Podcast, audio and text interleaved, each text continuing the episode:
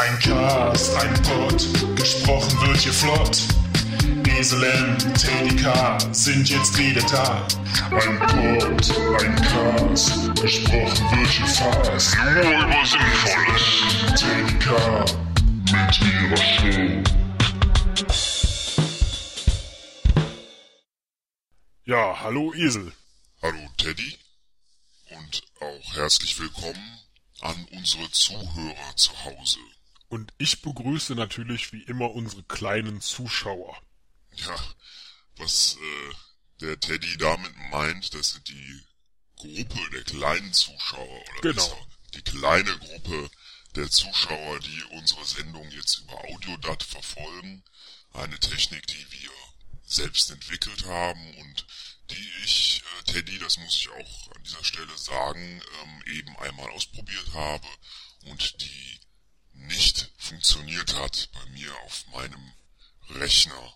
Das ist merkwürdig, weil der Christetzko, das bin doch ich.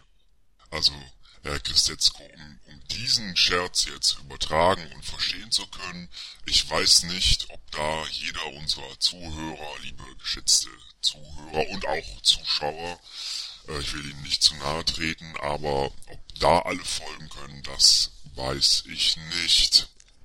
Das ist ja in deinem Alter auch schon so ein bisschen schwierig mit dem, mit dem Folgen. Ja, Teddy, was äh, hast du heute, was haben wir heute für Themen mitgebracht in die Sendung? es ist ja eine Sondersendung heute aus ähm, gegebenem Anlass. Denn, ähm, ja, erzähl du Ja. am besten.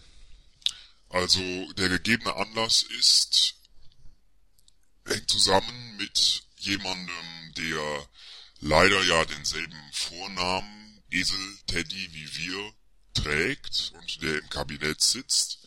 Ähm, dieser Mann, der will ja nun wirklich alles über uns wissen und er macht da auch vor nichts halt, alle Daten, alles, äh, alles was wir, er will alles wissen und ähm, Der will ja sogar an meinen PDA ran. Also wenn ich da jetzt ein Sudoku gelöst habe, das will er ja wissen. Das will er auch wissen, weil er selbst relativ schlecht Sudoku spielen kann und da schaut er gern mal den anderen Leuten über die Schulter wie dir, weil du bist da ja, glaube ich, mittlerweile ganz gut, Teddy, oder? Ich bin da in der Programmierung meines PDAs einsame Spitze, aber ähm, er geht natürlich auch dir an deinen Laptop. Ach nee, das sagst du ja nicht. Äh, an deinen... An den deinen- Klappcomputer, an Richtig. Klappcomputer. Wobei ja eigentlich du dann auch Klapp Rechner. Sagen könntest. Klapprechner sagen könntest. Könnte ich sagen, könnte ich sagen. Ich sage aber lieber an dieser Stelle, und da bin ich auch ziemlich stolz drauf, dass auf meinem Klappcomputer nun schon seit zehn Jahren erfolgreich ein Linux-System läuft. Es ist Gentoo Linux, was ich selber im Source kompiliert habe.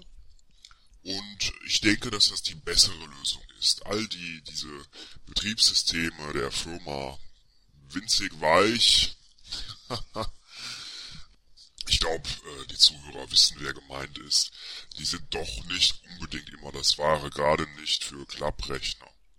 Und sie bieten natürlich auch viel mehr Lücken, ähm, auch für unseren werten Herrn Minister, um an unsere privaten Daten ranzukommen. Das muss man sich mal vorstellen. Ich hatte letzte Woche ja wieder Probleme mit meiner DSL-Leitung und dann gucke ich mal und plötzlich war die wieder freigeschaltet und dann dachte ich, Mensch, klasse, dann geht das jetzt gleich doppelt so schnell, weil ich jetzt wirklich die Leistung an Bandbreite bekomme, die mir auch zugesichert wurde. Das ist ja heutzutage auch nicht mehr selbstverständlich, ähm, dass ich jetzt einfach mehr aus den Radiosendern saugen kann, um endlich meine 1 Terabyte an MP3-Daten, das ist ja so ein kleines Ach. persönliches Ziel von mir, da eine Ja, große ja. MP3-Sammlung. Äh, ich muss dazu noch erwähnen, kurz, ich weiß nicht, ob wir das schon getan haben in den letzten 40 oder 39 Sendungen, dass der Herr Christetzko ja ähm, das Ziel hat, ein Terabyte an Daten zu sammeln, aber Teddy, ein, ein Terabyte an MP3-Dateien, wer will die denn, kannst du die denn jemals hören?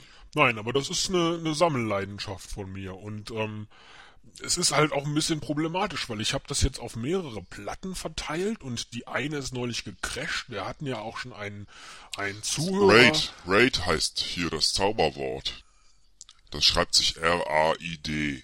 Das heißt auch dann Reit. Hat das was mit Reiten zu tun? Ist das was mit Pferden? Das hieß früher Twix und jetzt heißt es Reit. Hat also nichts mit Pferden zu tun.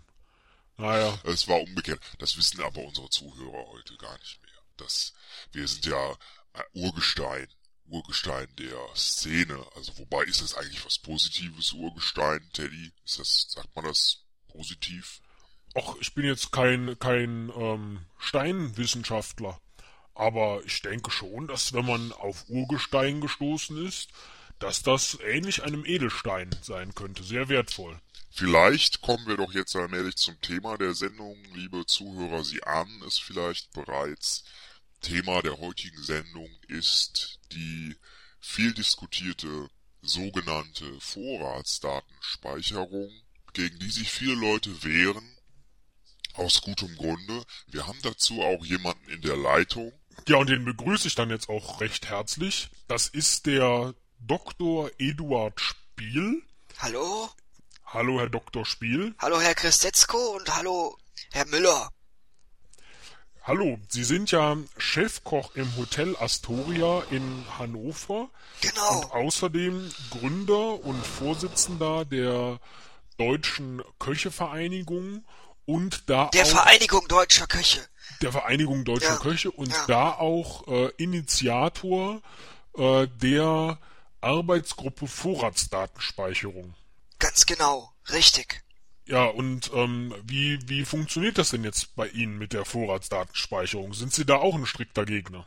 Nein, das kann man so nicht sagen. Ich äh, betreibe die Vorratsdatenspeicherung selbst schon seit vielen, vielen Jahren, eigentlich seitdem ich als Koch arbeite. Das hat in den, ich glaube, 80er Jahren bereits angefangen. Und verstehen Sie dann jetzt den Rummel? Denn unser Herr Minister, sogenannte Herr Minister, möchte ja jetzt an alle unsere Vorratsdaten ran. Ich glaube, dass das im privaten Bereich vielleicht noch wenig verbreitet, aber im professionellen Bereich doch schon gang und gäbe ist. Ja, Herr Spiel, Herr Dr. Spiel, wie genau kann ich mir denn diese Vorratsdatenspeicherung in Ihrem Fall vorstellen? Was machen Sie denn da? Wie können Sie das, können Sie das unseren Hörern vielleicht kurz erklären, die sich damit nicht so gut auskennen? Und auch dir. Also, man muss sich das so vorstellen. Im Astoria haben wir natürlich täglich mit sehr, sehr vielen Gästen zu tun. Es kann sein, dass der Speisesaal mittags, vor allen Dingen auch abends mit 150 bis 200 Gästen gefüllt ist und wir sehr, sehr viele Gerichte auch täglich im Angebot haben müssen. Deshalb brauchen wir natürlich auch eine ganze Menge an Vorrat. Wir haben dazu im, also das ganze Hotel Astoria ist unterkellert, noch von, Sie wissen, der schlimmen Zeit, als die Bomben, also das ist ein riesiger Keller, Bombenschutzkeller, wo jetzt Tiefkühltruhen stehen.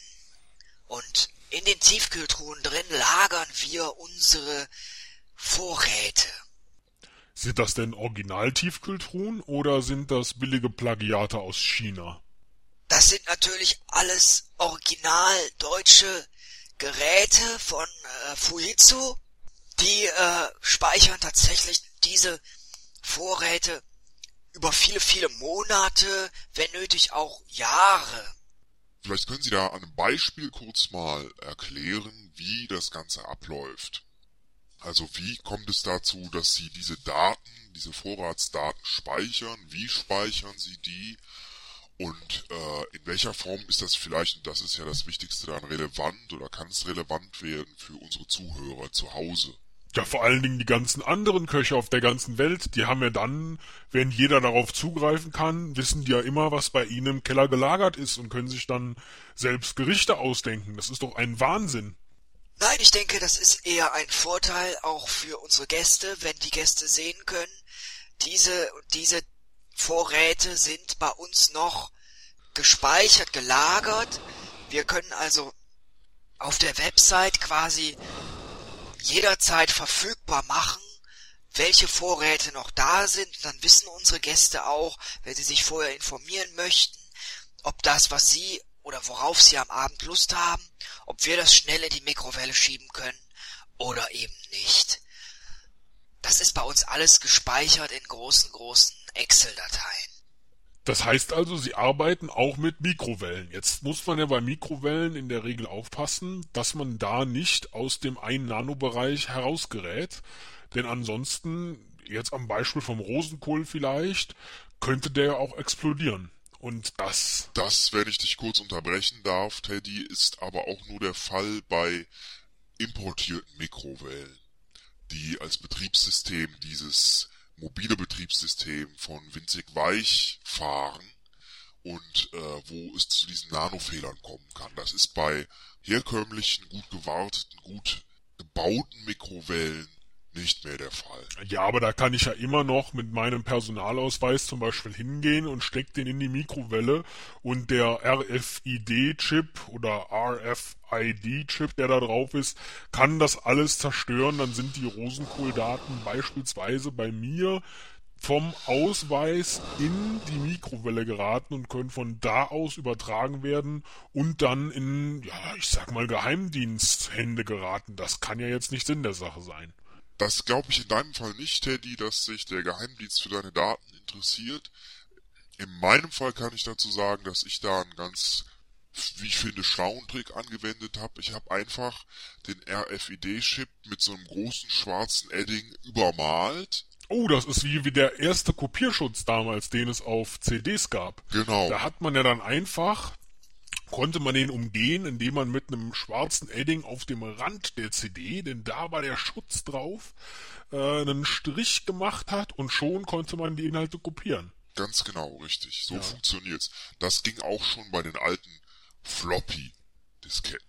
Ja, vielen Dank, Herr, Herr Dr. Spiel, dass Sie uns heute hier zur Verfügung gestanden haben. Gerne, gerne. Wirklich hochbrisante Informationen ähm, hier uns äh, preisgegeben haben. Vielen Dank.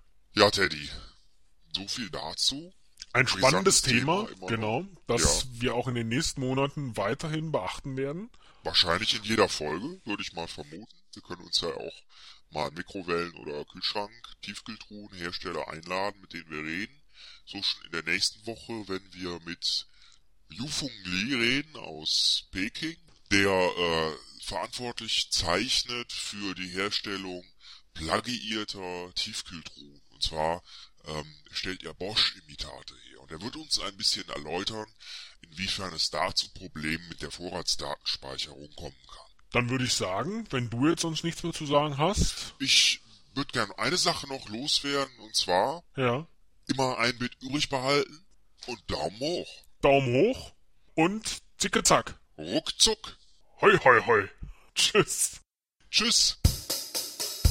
Das war die Esel und Teddy Show 2, das Technikmagazin mit Esel Müller und Teddy Christetzko. Technik ganz egal und völlig wurscht. Produktion schlecht gemacht. Eine Internetsendung der DEUTS Medienanstalt 2008.